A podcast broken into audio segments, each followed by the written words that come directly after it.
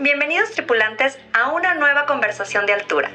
Les habla su capitán Era Calderón y estamos por comenzar el vuelo en su podcast Era de Aviación. Un programa que tiene como objetivo ver con otros ojos a la industria aérea a través de conversaciones con los agentes de cambio que están haciendo que las cosas sucedan. Abrochen sus cinturones porque estamos por despegar.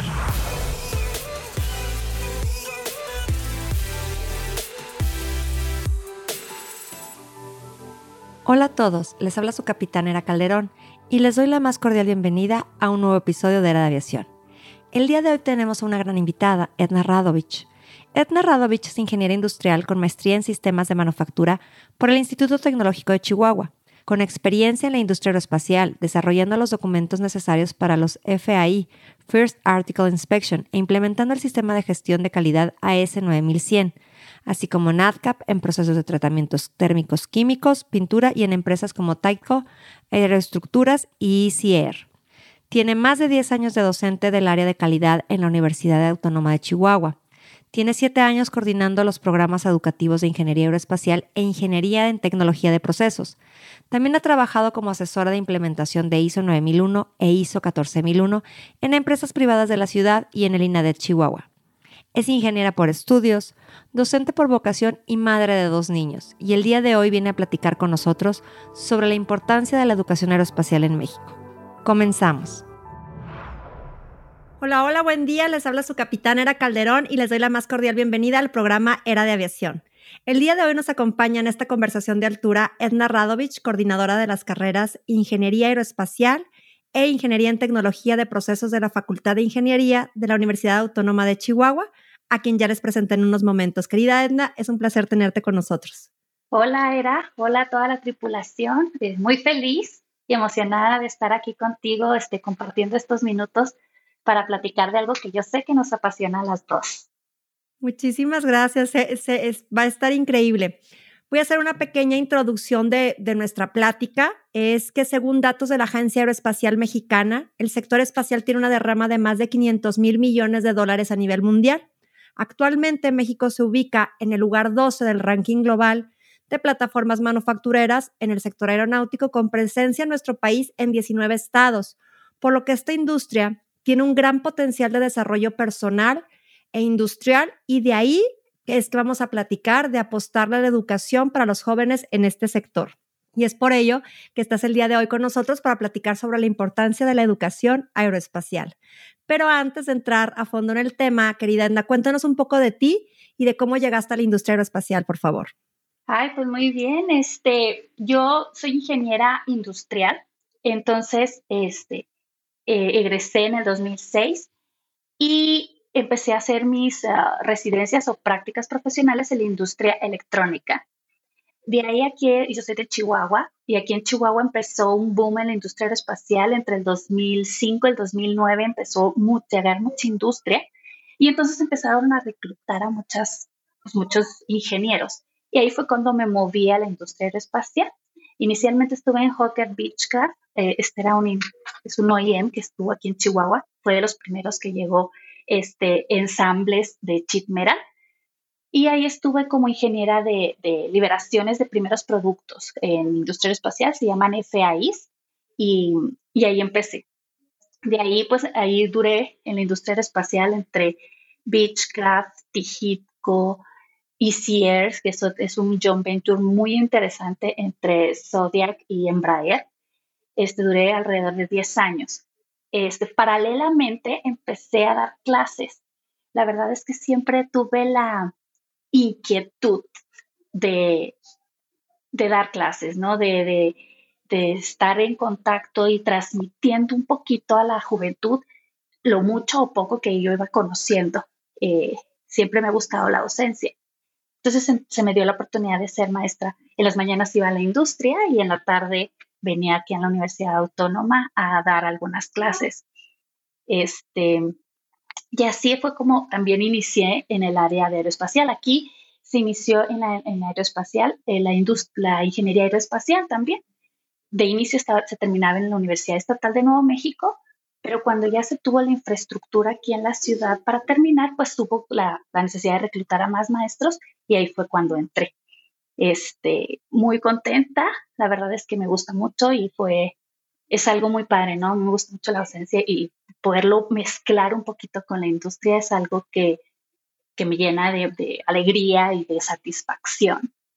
Qué padre, la verdad es que sí, la docencia es, no sé, como tú bien dices, eh, es una pasión. Para mí, yo creo que, yo creo que cuando entramos todos a la docencia, yo también soy docente, no tenemos a lo mejor la perspectiva de lo mucho que nos puede llegar a gustar o de lo mucho que nos puede llegar a apasionar.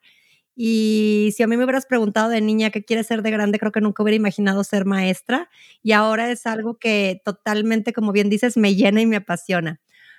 como comentas, iniciaste en la industria, eres ingeniera eh, industrial finalmente, pero cuéntanos un poco de ya cómo entras, te invitan a, dar parte de las clases a lo que te dedicas actualmente, que es la coordinación de las ingeniería aeroespacial en la UACH. Ok, bueno, pues eh, entré como maestra a clase, entonces yo iba, no sé, de 7 de la mañana a 5 de la tarde a la industria y luego de aquí entraba a, dar clases de 6 a 9, 3 días o 4 días a la semana, ¿no? Y de inicio pues no, no pasaba nada, ¿no? Estaba este, soltera o a lo mejor recién casada y no tenía hijos. Eh, sí em, empiezan a llegar las criaturas. Y es algo muy impactante o crucial que nos pasa a la mayoría de las mujeres. Este, tener hijos, ¿ok? ¿Qué vas a hacer? ¿Cómo le vas a hacer? Este, vas a querer guardería, no vas a querer guardería, tus papás, este y lo otro, pero pues mi, mis jornadas laborales eran de 7 de la mañana a 9 de la noche. Entonces, literal, era, tenía que hacer algunos ajustes a mi, a mi, la, a mis, uh, calendario, ¿no? A mis actividades, no podía durar tanto, ajá, no podía durar tanto tiempo fuera y ser mamá al mismo tiempo. Este, definitivamente no podía. Y la verdad es que ahora sí que los planetas se alinearon y cuando yo me acuerdo, yo vine a la facultad a decir, ¿sabes qué? O sea, yo ya no puedo, este, muchas gracias, me voy a quedar nada más en la industria, pues ya no puedo.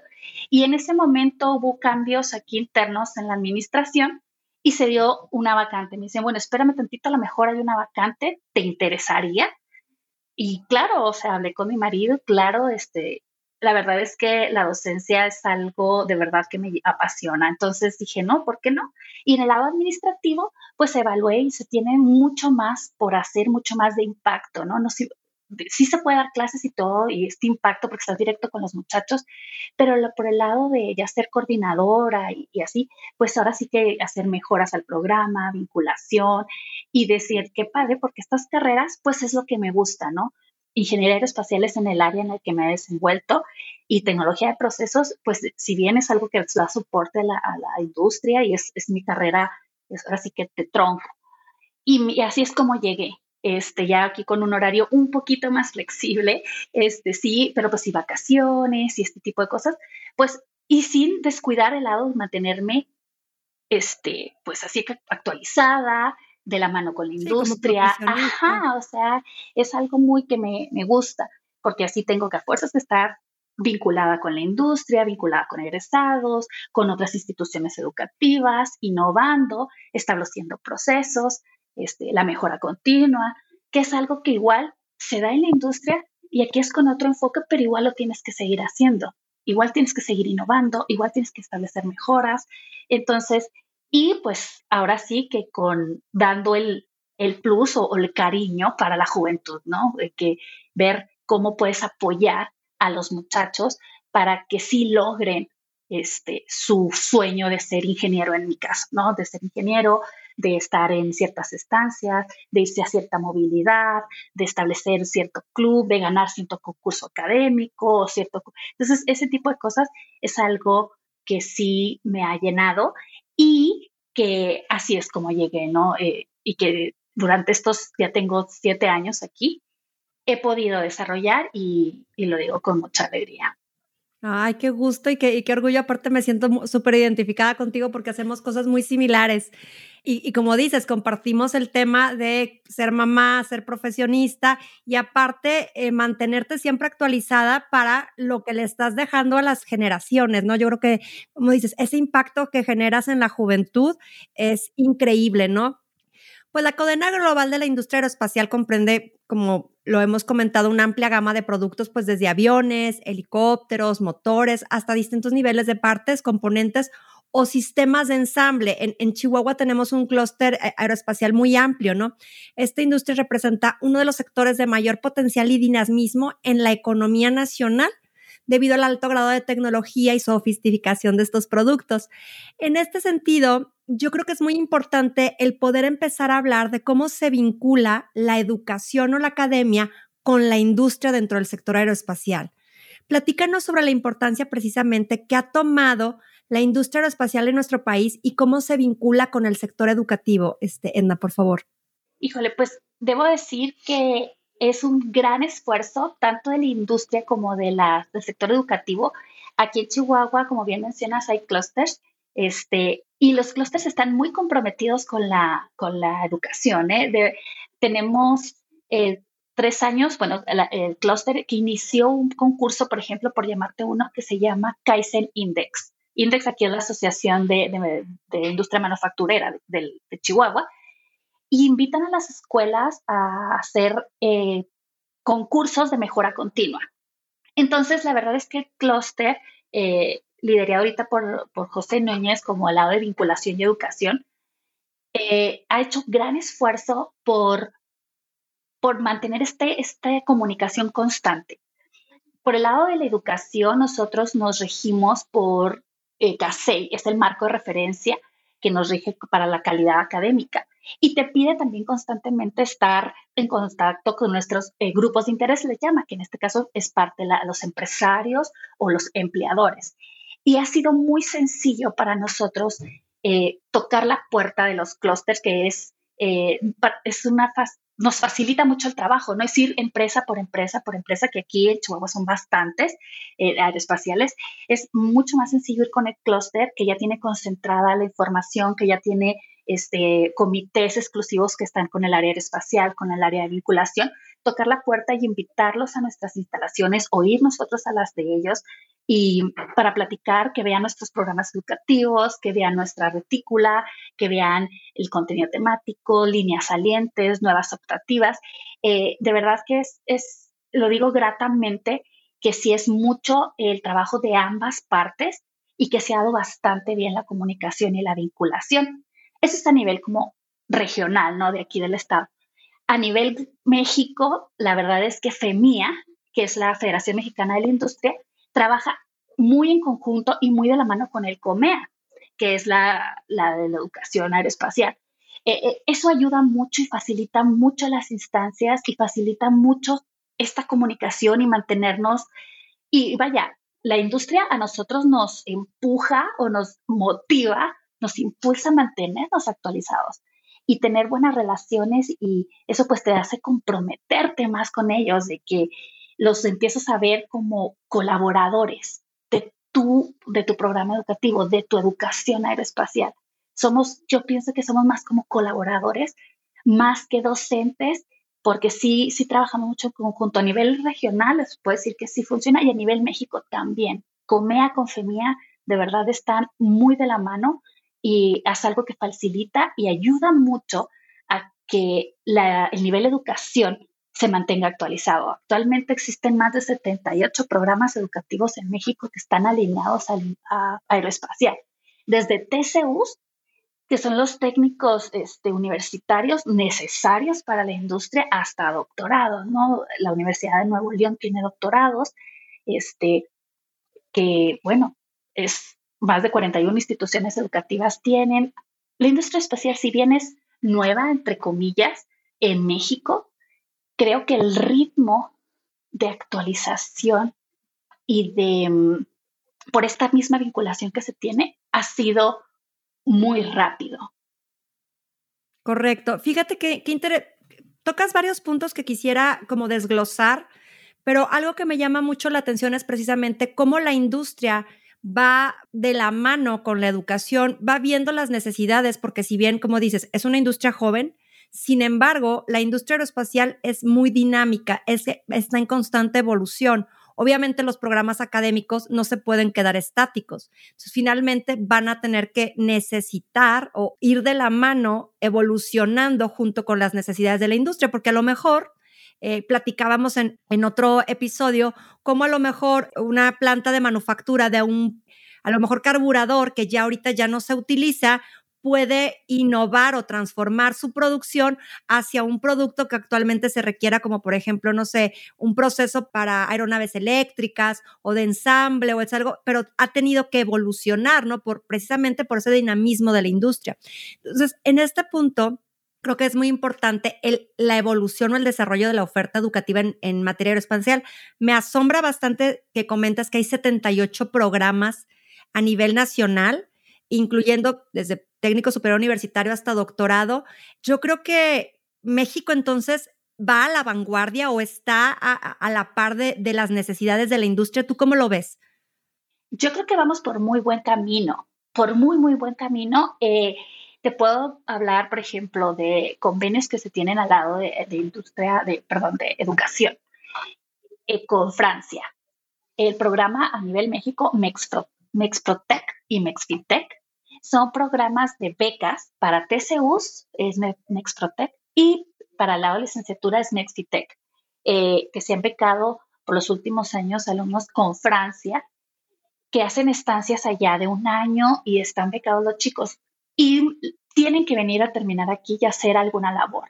Entonces, ese tipo de intercambios con los grandes, que Francia es un grande de la industria aeroespacial y de la educación aeroespacial, es punta de lanza, que está teniendo Francia en voltear a ver a México para gestionar estas becas y ver a la juventud mexicana con esa potencial que tenemos, ¿no? Te, te había comentado antes que una vez que platicamos, los mexicanos somos muy creativos, muy creativos. Entonces, este, el mundo nos ve, el mundo nos ve nuestra creatividad, ve a la juventud la creatividad que tiene, bien dicen las mexicanadas, eh, la verdad el ingeniero mexicano tiene una creatividad muy, muy buena que no lo tienen muchos otros eh, ingenieros del mundo. Si bien los chinos, hay muchos chinos que, ingenieros, ellos no se salen de su librito. Y el mexicano, si tú le dices resolución de problemas, vamos y, exploramos y tratamos a veces soluciones muy creativas. Entonces, creo que vamos por muy buen camino. Eh, definitivamente Estados Unidos, Rusia, Francia, eh, lo que es industria y educación aeroespacial nos llevan mucha ventaja. Ya nos están volteando a ver porque saben el potencial que tenemos. Entonces, creo que va por muy bien, muy, muy buen camino. Aparte, si vemos geográficamente en dónde está México, este, estamos muy beneficiados, ¿no? Estar enseguida de Estados Unidos. Eh, entonces, creo que es muy importante que, sepamos, ¿no? Que la tripulación sepa y si hay jóvenes aquí con nosotros de tripulación, sepa que, que somos muy, muy buenos y muy reconocidos a nivel mundial. Entonces, que, que le echemos muchas ganas a, a, explorar el programa educativo que te guste y, buscar posibilidades de ir al extranjero y traer conocimiento. Fíjate que, que esto está padrísimo porque precisamente en la plática previa, este, platicábamos de la, de la posición geográfica que tiene México es, bueno, increíble.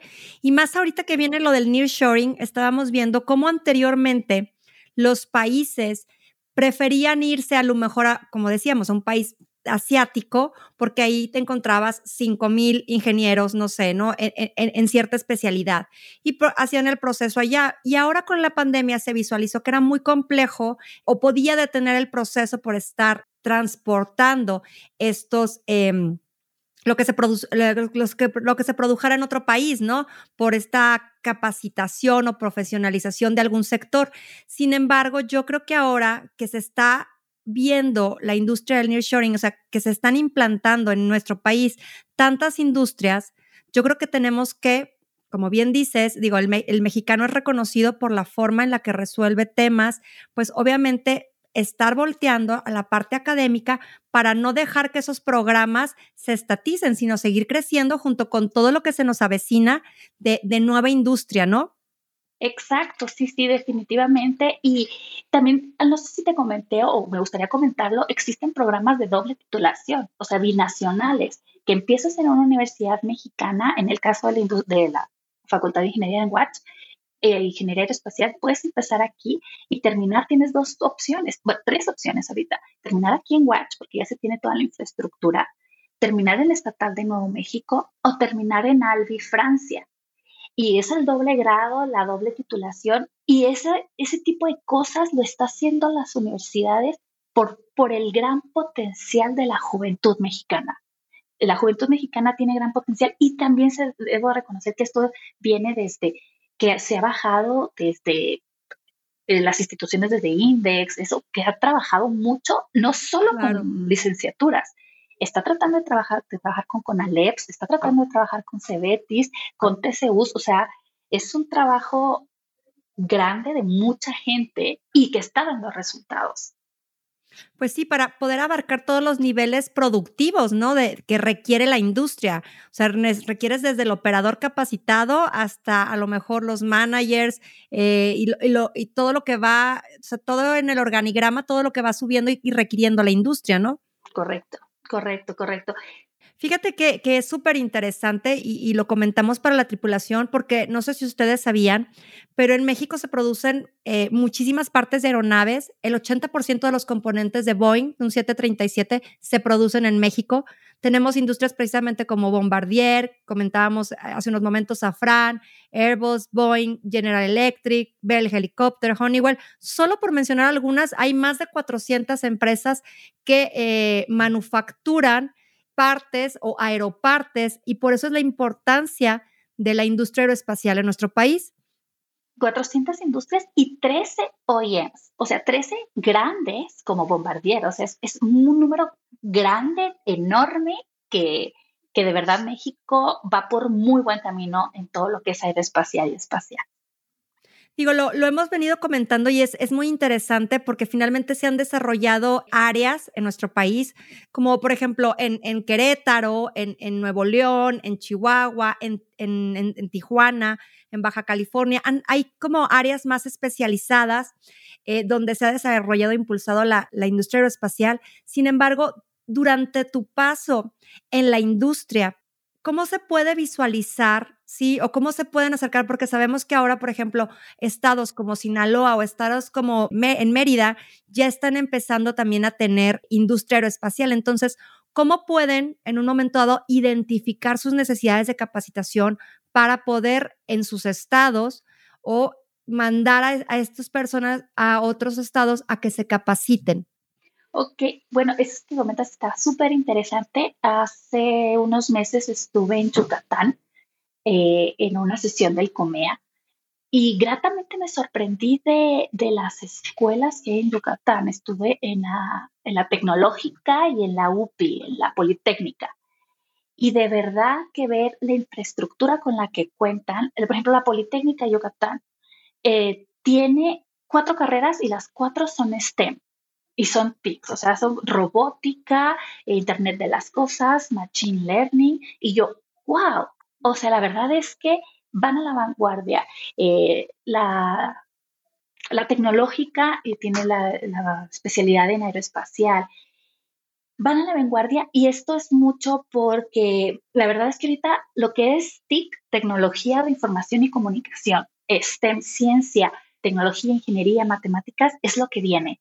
¿sí? Este, queremos, eh, es lo que viene para todos y es un trabajo de nosotros, ahora sí que como nivel superior, trabajar también por medio de nuestros clubs, yo pienso, de nuestros estudiantes, de nuestros departamentos de vinculación con las bachilleres, con las prepas, con, las, con las secundarias, con las primarias, hacer ir y dar experimentos sencillos, meterles esa espinita de la ciencia a los niños, ¿no? Que no vean que todo es un youtuber o un TikTok, eh, mostrarle la ciencia de una manera divertida, que es muy divertida, ¿sí? Pero mostrárselas a ellos, sembrar esa espinita, este, de, no sé, hacer, se me ocurre para el lado espacial, ¿no? Cohetes de agua, este, puentes de palitos de madera para, para la ciencia más como ingeniería civil, eh, programitas sencillitos, eh, programación de legos, este tipo de cosas que son sencillas, llevarlo nosotros como, como ingenieros o como nivel que vemos que es lo que viene, ¿no? Es lo que viene sembrarlo, porque ahorita también estamos contracorriente con todas estas eh, tendencias de ser youtuber, de ser influencer, que no está mal, pero no es lo único. Tenemos que, que, que tenemos que, que crear y crear contenido con valor, ¿sí? Con valor, que, que, sí deje eh, algo positivo en la, en, la, en la juventud y que ayude a elevar todo el sistema, no nada más el aeroespacial, sino todo el sistema que se viene justo por el nichoring que estabas comentando. O sea, digo, no solo en aeroespacial, se está viendo, se está viendo en industria textil, en industria médica, en industria... Entonces, Automotriz. Ajá, pero si no tenemos esa... Eh, Personal capacitado, exacto, claro. Exacto, a todos niveles, pues va a ser muy difícil. Entonces, yo creo que ahorita uno de los retos que tenemos como educación México es sembrar la espinita, la curiosidad a los jóvenes y la niñez mexicana para que quieran llegar a aspirar a ser un, abogado, un ingeniero, un, programador, algo que, desarrolle, algo que desarrolle este, que ayude a subir el nivel económico del país. Claro, fíjate, digo, bueno, no, más de acuerdo contigo no puedo estar. Eh, la verdad es que es una preocupación, no nada más como sector de educación, sino como padres, ¿no? como padres de, decir cuánto tiempo permites que tu hijo esté viendo qué contenido, eh, viendo qué es lo que está absorbiendo ahora con esto sin fin de canales en YouTube o, en estas plataformas. La verdad es que es muy importante y yo creo que lo puntualizaste muy bien, es nuestro reto, nuestro mayor reto como sector educativo, el poder ir sembrando la semilla, pero generando también una conciencia de la necesidad de estas profesiones. Digo, hace unos días o hace, habrá eh, salió estos memes, ¿no? O estos de las carreras como dinosaurios, ¿no? Porque están señalando que se van a extinguir, ¿no? El ingeniero saurio, el abogado saurio, el arquitecto saurio, porque son ya las ven como carreras prehistóricas, pero realmente requerimos de todas estas carreras para que nuestro país se siga desarrollando, ¿no? O sea, profesiones, oficios, o sea, realmente la necesidad de seguir generando profesionales capacitados es muy importante, ¿no? Exacto, y, qué triste, a mí, me, de mí me da mucha ternura los dinosaurios, pero ya después que vi el trasfondo dije, ay caray, qué triste, qué triste, ¿no? Este, y teniendo, y todo el esfuerzo que se ha hecho por el lado gobierno del aeroespacial, de generar estas nuevas carreras, estos nuevos TCUs, estas nuevas maestrías, estos nuevos doctorados, que es una derrama económica, todo el esfuerzo que está haciendo el gobierno de, ajá, de hacer, de traer nueva inversión y, y ver que no, está con la preocupación de iremos a tener o no iremos a tener el personal capacitado o la juventud, la niñez que quiera, ¿verdad?, estar, este, pues ser, tanto la mano de obra como la mente factura, ¿no? La mente también y todo lo que gestiona. Eh, sí, es, sí es preocupante porque es mucho el esfuerzo de gobierno, de la educación, de, de, que se ha formado por estos años. Si bien dices es nueva o joven, ha crecido aceleradamente, ¿no? Este, tenemos licenciaturas desde, me estaba viendo un documento que el área aeroespacial a nivel de licenciatura tienes desde ingenierías muy técnicas como ingeniería aeroespacial, ingeniería mecánica aeroespacial, hasta licenciatura de gestión de aeropuertos, gestión de proyectos aeroespaciales. O sea, es un abanico. Si te gusta el área, tienes un abanico de posibilidades, no nada más, digo, de técnico, técnico, sino técnico de cadena de suministros. Ahora también hay que empezar a gestionar mucha cadena de suministros, este, aeropuertos, abogacía. O sea, es, es bien amplia y ahora hay que darla a conocer de una manera sencilla, de una manera práctica, de una manera creativa, para que tengamos, tengamos aspirantes. Claro, para que los jóvenes, sobre todo, yo, yo creo que, digo, es bien interesante porque como es un gran reto, en el momento en que los jóvenes nada más creen que existe lo mismo, ¿no? Médico, abogado, arquitecto, ingeniero, ingeniero a lo mejor digo, que no está mal, ¿no?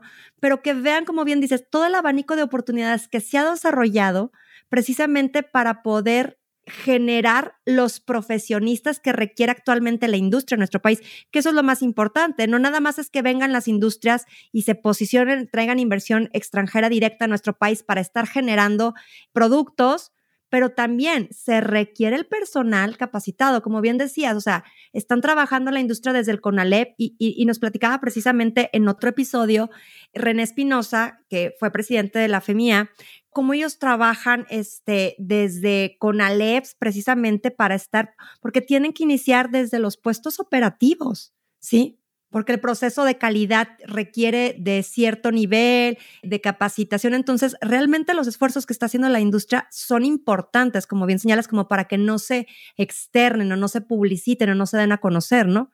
Exacto, sí, no, tenemos que, que ir y tocar puertas y verlo, ¿no? O sea, tocar puertas con todo y no solo nivel preparatoria, a secundarias y a primarias desde entonces, ¿no? O sea, tal vez cuando uno está en la primaria o en el kinder, pues la mayoría quiere ser bombero, policía, pero que ya empiecen a ver, oye, qué padre, pero también piloto aviador, también que le dé mantenimiento a los aviones, también que creen cosas y que sean un robot, ingeniero robótica, abrirles más el panorama a las tradicionales, que no está mal, porque también vamos a necesitar policías y bomberos, eh, claro, ¿no? Pero, pero abrir el panorama, exacto. Eso es, la, eso yo creo que he visto en el clavo, abrir el panorama a, a que vean y conozcan, ¿no? Conozcan lo que hay. Fíjate, sí, sí, sí, esa parte que dices de que no hay esa difusión, a mí me llama mucho la atención. Eh, yo dirijo la carrera, la licenciatura en Dirección de, y Administración de Aeropuertos y Negocios Aéreos, y es, bueno, finalmente no es aeroespacial, pero es dentro del sector aeronáutico, ¿no? Y ves la cantidad de, sí hay muchos ingenieros aeronáuticos, que es extraordinario, pero como les comento, ¿quién dirige las empresas? Este, eh, habrá administradores de empresas. Bueno, pues no se había pensado en una carrera que administrara a todas las empresas eh, aeronáuticas, ¿no? Entonces, ¿cómo la, el sector educativo se ha preocupado por generar estas carreras, como bien dices, para las necesidades actuales, que si a lo mejor tendrán 12 años, sí, en el mercado, o 10 años, o tal vez 7 años, sí, porque el tema eh, aeroespacial en México, pues realmente, como bien hemos comentado, es joven, sin embargo, están perfectamente diseñadas para las necesidades actuales que requiere la industria. Es correcto. Estamos bien en las actuales. Sin embargo, sí hay cosas que debemos de puntualizar que nos faltan, ¿no? Y, y nos lo han dicho. Eh, habilidades blandas, por ejemplo. Ahora sí, yéndome a, las a, las medias superior y, secundaria, ok, a nosotros. Estamos muy bien, eh, me lo han dicho, técnicamente están bien los ingenieros, técnicamente están bien los licenciados, o sea, técnicamente lo tienen. Ahorita el reto que nosotros tenemos es en habilidades blandas eh, comunicación efectiva. La pandemia vino a hacernos cero comunicativos. Vivimos con un celular, no sabemos hablar, no sabemos exponer efectivamente, no sabemos hablar liderazgo. de liderazgo. Eh, estos temas que necesitamos, ahora sí que a los que estamos ahorita, ya ahorita que tenemos en nuestra unidad, que ya decidieron este, ser diferentes y si estudiar algo eh, difícil de cierta manera, porque una ingeniería y el área espacial no es fácil, ahora sí, ¿cómo les ayudamos a que se posicionen dentro de la industria de una manera sencilla? Ok, ¿qué les tenemos que dar? Y nos lo han dicho muchas veces, habilidades blandas, este, liderazgo, manejo de la frustración, resolución de problemas complejos, ese tipo de cosas. Negociación, exacto. Eso es lo que nosotros ahorita tenemos como reto, pues, a nivel licenciatura, que lo estamos manejando de muchas maneras. Como ya te comentaba ahorita, el, concurso eh, que tenemos aquí con, con Index Chihuahua. Ok, es la vez pasada, la última edición, fueron creo que más de 40 proyectos, más de 40 equipos de 5 alumnos de, de, más de 10, como 10 instituciones educativas pues, participamos. Entonces, si viene su problema técnico, el que salgan de su, de su área de confort, que ya los alumnos vayan a la industria, tengan un problema real, trabajen ahí por dos semanas, la presentación que tienen que hacer ellos ante gerencia, porque las evalúa gerencia a tres equipos por, por organización, debe de ser en inglés. Sea, imagínate un muchachito que eh, y uno está restringido a últimos semestres. Hay alumnos que bien valientes se inscriben en tercer o cuarto semestre. Un muchachito de 19 años presentar ante un gerente de planta en inglés un proyecto. Estamos el conjunto tratando de derribar que si bien sí se llevan lo técnico, sí se llevan el conocimiento, sí se, lleva, se llevan mucho más la experiencia. Claro. De hablar es lo que van a vivir en la industria, ¿no? Correcto. Que créeme que ya para ellos va a ser mucho más sencillo pararse las primeras entrevistas, este, sus primeros días, cuando, cómo presentar un proyecto, hasta eso está, está complicado decirle a los jóvenes, ¿cómo se debe presentar un proyecto, muchachos? Este, monetícenlo, el objetivo, cómo se presentan los objetivos. Ah, no, pero, pero las presentaciones súper creativas. Entonces, porque sí son muy creativos en muchas cosas, pero no aterrizan. Entonces, ahí estamos jugando a hacerle sencillo este paso por, por, mejorar sus habilidades blandas. Yo creo que estamos dando herramientas, Edna, y, y, me parece increíble que a lo mejor nosotros en nuestro momento no tuvimos, que lo tuvimos que aprender ahora sí que a trancazos cuando nos tocó finalmente, eh, pues yo estuve en la, industria aérea, que, que final es lo mismo, es estar presentando proyectos, este, no sé, todas las proyecciones que se hacen de los aeropuertos, los ingresos, cómo se tiene que desarrollar, como dices, son presentaciones aquí y con los inversionistas y con los accionistas y, o sea, tienes que tener esa habilidad de poder hacerlo, ¿no? Entonces, es darles esas herramientas a los jóvenes para que cuando a ellos les toque, puedan hacerlo sin ningún obstáculo, ¿no? O se sientan lo suficientemente capaces de poder hacerlo, ¿no? Qué interesante. Otra cosa que me parece muy interesante que podamos platicar, no sé tú qué pienses, ¿qué necesidades visualizas en el futuro a corto plazo en áreas de oportunidad de la industria aeroespacial? Y a esto me refiero, eh, viene mucho lo de la movilidad aérea urbana, este, todo lo que es el Urban Air Mobility, aeronaves hipersónicas, aeronaves eléctricas. En México ya se está desarrollando aeronaves eléctricas, tenemos el Halcón 1, tenemos aeronaves que se están desarrollando con propulsión de hidrógeno y todo esto pues forma, te digo, todas las partes que van a formar dentro de estas aeronaves se van a empezar a producir en México o ya se están produciendo en México. Entonces, ¿qué necesidades visualizas tú en el futuro a corto plazo dentro de la capacitación en la industria aeroespacial? Híjole, qué buena pregunta y como bien lo mencionas, eh, la industria espacial está innovando, está innovando cosas este, en aeronaves este, supersónicas, más ligeras, más rápidas, que tengan mayor carga. Entonces, yo creo que mucho es en la innovación de los muchachos, materiales compuestos, este, yo también diría mucho, y, es migrar un poquito, ahorita somos muy buenos, más de 400 empresas, como bien lo comentaste, en manufactura aeroespacial. Somos, y ya somos buenos, ya nos voltean a ver, ya nos voltean a ver Francia, nos voltean a ver Estados Unidos. Tenemos que migrar a ser mente factura. Cómo los muchachos empezar a hacerles eh, innovación, a crear y eh, para nosotros el reto está, está fuerte, ¿no? Por, por la parte de, que nos inyecta mucho recurso por parte de la federación a esto de innovación, porque no, no es algo rápido que se reditúe rápido. Entonces, es, tarda su tiempito. Entonces, eh, es, yo creo que es algo de lo que se tiene que hacer mucha innovación. Materiales compuestos, yo pensaría que es de lo primero este, que se tiene que, empezar a, explorar más, más profundamente. Otra cosa que yo creo que es mucha cadena de suministros. Este, los vuelos cada vez son más y gestión de aeropuertos, este, administración de aeropuertos. Esto cada vez eh, las, nos movemos más en aviones y más, más personas, más rápido. Eh, los vuelos yo creo que cada vez son muchísimos más. Entonces creo que esa parte también de gestión de aeropuertos, administración de aeropuertos, cadena de suministros para traer eh, insumos para toda la, la, manufactura que se está instalando, es algo que también tenemos que ver pronto, pronto cómo se va a, pues así, a, desarrollar. Y yo creo que siguiente paso sería MRO, este, capacitación de, los, perdón, MRO, mantenimiento de aeronaves, mantenimiento de aeronaves.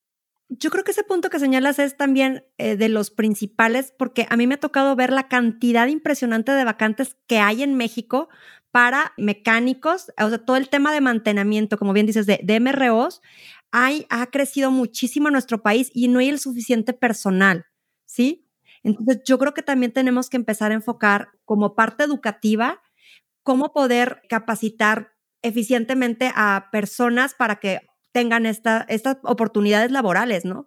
Sí, claro, y que vengan a México y, si bien aquí hay un taller muy, muy bueno en, ahí en Querétaro, muy grande, pero que vengan más, o sea, podemos instalar más. Aquí en Chihuahua es un lugar estratégico que esté Chihuahua, que esté Querétaro, ¿por qué no otro en Yucatán, hacia el centro, sur y, norte del país con mantenimiento? Porque estamos siendo eh, ahora la industria pues está viniendo mucho para acá, para América. Entonces es algo que yo creo que va a venir con mucho de, con mucha necesidad, ¿no? Ahorita a niveles, creo, que los que más son TCU, son técnicos de mantenimiento los que hay, pero son dos o tres escuelas. Entonces creo que eso es algo que se debe desarrollar mucho más en más instituciones educativas. Coincido creo que tenemos que abrir los ojos, ¿no? A estas áreas de oportunidad, porque finalmente la industria lo requiere y, como bien dice, son dos, tres a lo mejor eh, centros de capacitación que tienen una autorización por parte de la FAC, pero a lo mejor buscar que más universidades volteen a este sector, ¿no? Yo creo que es importante. Sí, yo, coincido. Qué padre. Eh, ya vamos a empezar a, prepararnos para aterrizar eh, nuestro vuelo. ¿Cómo visualizas el crecimiento de la industria aeroespacial en los próximos años, Edna? Pues uh, lo visualizo igual, muy rápido. Creo que cada vez es más acelerado el crecimiento de la industria aeroespacial. Creo que nos demanda la sociedad eh, el, si bien fue, una pausa en la pandemia, ¿verdad? Fue un, desacelere en la industria aeroespacial por, obvias razones, ¿no? Separaron los vuelos, separaron todo. Ahorita yo creo que viene un crecimiento acelerado porque estábamos, duramos encerrados por dos años y queremos salir. Entonces, los vuelos, todo, lo que, todo lo que va a ser aerolíneas, creo que va a venir muy rápido. Entonces tenemos que prepararnos con, eso, ¿no? Con ah, mayor saber dar respuesta rápida a las necesidades. Eso es algo también que, tenemos que, que, trabajar las instituciones educativas. No todos tenemos la flexibilidad de hacer cambios rápidos en nuestros programas educativos. Entonces, tenemos que trabajar mucho en eso, en poder adaptarnos de manera rápida al ritmo que la industria lo está demandando que eso es un, reto que tenemos a lo mejor los tecnológicos, que esto es a nivel nacional, sus programas educativos, eh, de, repente se vuelven muy burocráticos para poder estar a la par y al ritmo de la industria, porque viene muy rápido todo. Yo pienso que lo que más viene es, este, obviamente, aeroestructuras, materiales compuestos y manejo MRO. Definitivamente tenemos que irnos por esos lados. Wow. Qué interesante, muchísimas gracias Edna. Ahora quiero enfocarme un poco en cómo ha sido tu rol como mujer dentro de la industria aeroespacial, a qué desafíos te has enfrentado y de qué te sientes muy orgullosa. Ay, qué bonita pregunta. este, híjole, pues te comento que como, como rol en, la industria aeroespacial me sentí bastante bien acogida, ¿no? Eh, como te comento, empezaba aquí en Chihuahua la industria cuando yo entré como, como ingeniera aeroespacial y la verdad es que bastante bien. Yo no he sentido ningún tipo de resentimiento por ser mujer, ni mucho menos. Creo que las mujeres estamos muy bien posicionadas en la industria aeroespacial. Tengo la fortuna de, conocer gerentas de planta que son mujeres. Este, creo que vamos bien por el lado de ser mujer y, todo esto. Mi desafío creo que fue más en el lado de, de tener que decidir entre seguir en la industria o irme por, la parte académica. Y he, decidido estar en la parte académica, pero siempre de la mano con la industria. Eso fue yo creo que el reto más difícil para mí, el decir, porque me gusta la industria, entonces el decir, híjole, no voy a estar en la industria, pero bueno, ¿en qué lado voy a estar todavía de la mano con la vinculación, con la vanguardia, con los procesos, con la mejora continua. Creo que fue algo difícil de decidir como mujer, como profesionista, tener que decidir hacia dónde irme. Sin embargo, eh, la verdad es que es muy feliz de donde estoy actualmente porque no he perdido esa vinculación y esa necesidad de estar en la vanguardia. Y pues la verdad es que me siento muy muy orgullosa de esto, ¿no? De, estar con la juventud. Es algo que yo pedía antes de, al ver la juventud y ver esto, ahí toda señora va a sacar mi frase, de cómo aportar algo a la juventud. Ver entonces este lado de estar con la juventud, de estar incentivándolos a que hagan proyectos, a que terminen su ingeniería, a este lado me, llena mucho. La verdad es que me siento muy orgullosa de, estar con alumnos, de estar guiando, puedo decir que guiando a los alumnos de las carreras, guiando en su paso por la licenciatura. Algunos se van a vivir fuera y cuando vienen a México me hablan y eso me llena de mucho orgullo, ¿no? De que tengo alumnos en Francia, en Colombia, que vi esta Navidad, que vinieron para las fiestas y maestra, venga. E, ese tipo de cosas de verdad llena de orgullo, llena de alegría, decir, ok, estamos dejando algo no solamente técnico, sino también por el lado personal en los alumnos. formativa, ¿no? Exacto, creo que es de lo que más me siento orgullosa en ahorita en lo que estoy haciendo. Qué bonito, qué bonito lo expresas, porque la verdad es que sí, así es el sentimiento. Cuéntanos ahora si los jóvenes están pensando, que nos están escuchando, los tripulantes más jóvenes, en seguir una carrera dentro de la industria aeroespacial, ¿qué deberían estarse preguntando? Ay, ¿qué deberían de estarse preguntando? Deberían de estarse preguntando si les gustan los retos. Y creo que alguien para que, ve, que para esta industria debe de ser personas que les gusten los retos, que no estén, que les guste estarse retando continuamente, mejorando lo que hacen y teniendo una conciencia muy clara, con mucha lealtad de lo que están haciendo. A mí me, causó mucho impacto eh, alguna, cuando conocí a las primeras personas de Hawker Beechcraft que les preguntábamos, ¿no? Y este, este ensamble, ¿para qué tipo de avión es, no? Pues para un Kiner, para este tipo de avión. ¿Y para cuántas personas? Nosotros les preguntábamos, ¿para cuántas personas es, el, es este avión? Y decían, no, es para 12 almas. O sea, yo todavía me acuerdo y me acuerdo el semblante del ingeniero que me lo dijo, me acuerdo lo que sentí y lo siento ahorita. Es decir, este, qué, impresión, qué impresión, lo que yo hago transporta almas. Entonces, ese es el compromiso que necesitamos de las personas que, que nos gusta esta área aeroespacial. Que nuestro trabajo transporta y cuida almas en el cielo, literal. Este, y entonces, ese es el compromiso, ese nivel de, que necesitamos, ¿no? De que nuestro trabajo no, no es que si haces una tela o textil, no, no, o sea, pues no pasa nada, o está rotito, pues bueno, no va a pasar gran cosa. Pero nosotros cuidamos almas. Entonces, eh, yo lo que les digo a las... ¿no? Trasciende mucho lo que están haciendo. Exacto. Entonces, yo, así sea un bracket que nomás le ponemos dos remachitos, así sea el tren de aterrizaje, así sea eh, lo que sea que haga la nariz del avión, así sea un asiento, lo que sea, si va en un avión, es un producto que transporta eh, personas de vital importancia, ¿no? Es mucho como la industria médica. Entonces, los jóvenes es, es una industria, es un es una vida, la aeroespacial es una vida, te vuelve, te vuelve su vida. Una vez que entras a la industria aeroespacial o al, a la, mm, sí, al ámbito, yo creo que ya no quieres salir de él, pero el compromiso que se requiere para estar es grande. Es grande por, por, por el nivel.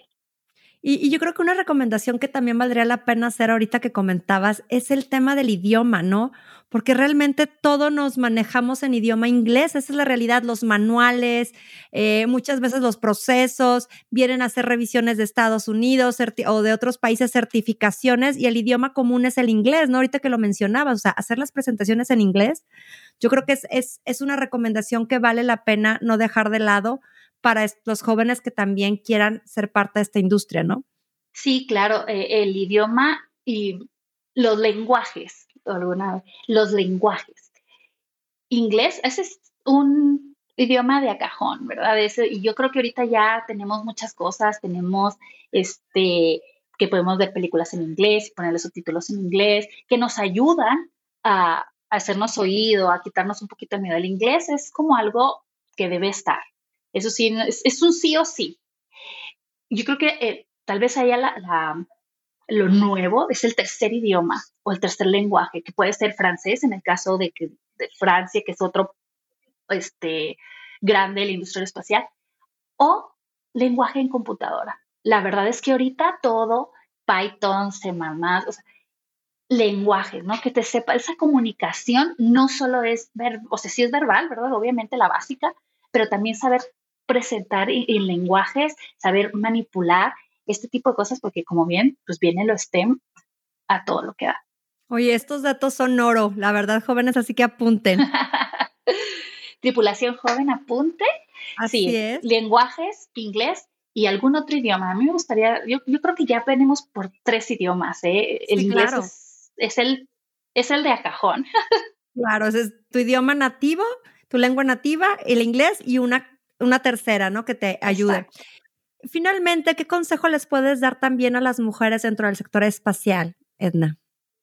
Híjole, pues a las mujeres les digo que busquen la oportunidad de, poder mezclar, porque tenemos que, nosotros como mujeres tenemos que poder mezclar familia con nuestras actividades. A lo mejor dicen, van a ser los hombres, nosotros también, es verdad, pero si bien es cierto, no tan marcado. Tan marcado, ajá. No tan marcado. Sí lo tienen que mezclar, definitivamente lo tienen que mezclar. No tan marcado, ¿no? Eh, ayer justo me hablaban, mi niño se sintió mal del colegio y obviamente que le hablan es a la mamá y la que tiene que salir del trabajo es la mamá el 80 o 90% de las veces. Entonces, como mujer, buscar oportunidades dentro del área aeroespacial para que puedas balancear, balancear tu vida personal con tu vida profesional y hacer definitivamente y decidir lo que, lo que les haga felices, ¿verdad? No, no está mal ser una mujer que está muchas horas en la industria, eso también está bien. O sea, lo que decidan en familia, yo creo que es la mejor solución. Ha sido una plática extraordinaria, Edna. Muchísimas gracias, me ha encantado. No sé qué te pareció. Do súper a gusto, la verdad que muy, muy agradecida por la oportunidad y muy ameno el, el proceso, ¿no? El, ahora sí que para la siguiente me pongo un cafecito aquí, porque de verdad que sí, sí es este, es muy sencillo, es muy sencillo el estar contigo, cómo, cómo abordar los temas y pues nos gusta bastante hablar de esto. Muchísimas gracias, Edna. Al contrario, espero que sea la primera de muchas este, participaciones contigo. Sé que hay muchos temas de los que podremos estar hablando. Y pues bueno, nuevamente, muchas gracias y nos vemos en el siguiente episodio.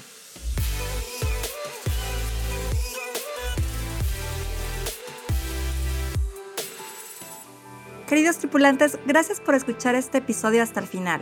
Recuerde que juntos vamos a generar cambios importantes dentro de la aviación. Nos escuchamos en el siguiente episodio y quiero recordarles que no olviden suscribirse al programa en cualquiera de las plataformas que me estén escuchando para que no se pierdan los siguientes episodios. Continuemos esta conversación en redes sociales. Me encuentran en Twitter como Era de Aviación y si podemos conectar en LinkedIn donde me podrán encontrar como Eranden y Calderón. O también escríbenos al correo eradeaviacion.gmail.com con tus comentarios, preguntas o cualquier cosa que quieras platicarnos. Me encantará saber de mis tripulantes. Te espero en el siguiente vuelo. Hasta la próxima.